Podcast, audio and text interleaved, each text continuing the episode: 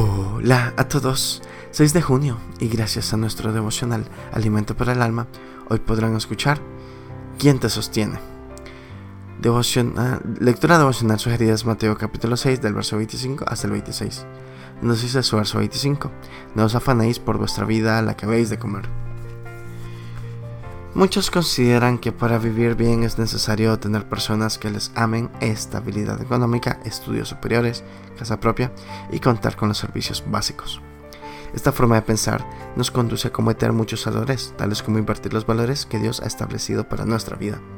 Esto trae nefastas consecuencias como el menosprecio de la búsqueda de Dios, el descuido de la familia y buscar ansiosamente la satisfacción en cosas transitorias.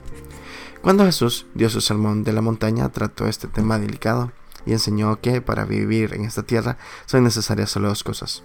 Contar con alimentos para cada día y ropa para protección. Nuestro Señor no incluyó vivienda propia, estudios superiores o estabilidad económica, lo cual es muy contradictorio con los ofrecimientos políticos. El Señor ha prometido proveernos fielmente el alimento tal como lo hace con las aves del cielo. Esto no es un llamado a ser haraganes o a no buscar un trabajo.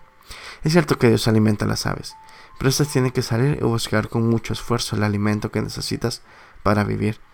Los israelitas en el desierto fueron alimentados por Dios con el alma, pero tuvieron que salir del campamento cada día, aproximadamente dos kilómetros, y recoger la cantidad suficiente para alimentar a su familia. La escritura nos dice que Adán y Eva fueron puestos en el hermoso huerto de Edén, pero ellos tenían que labrar y sembrar la tierra para tener el pan de cada día. Dios promete provisión, pero cada persona tiene que buscarla. La Biblia enseña, el que no trabaja, tampoco coma.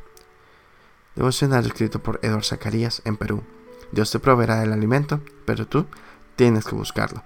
Muchas gracias por escuchar.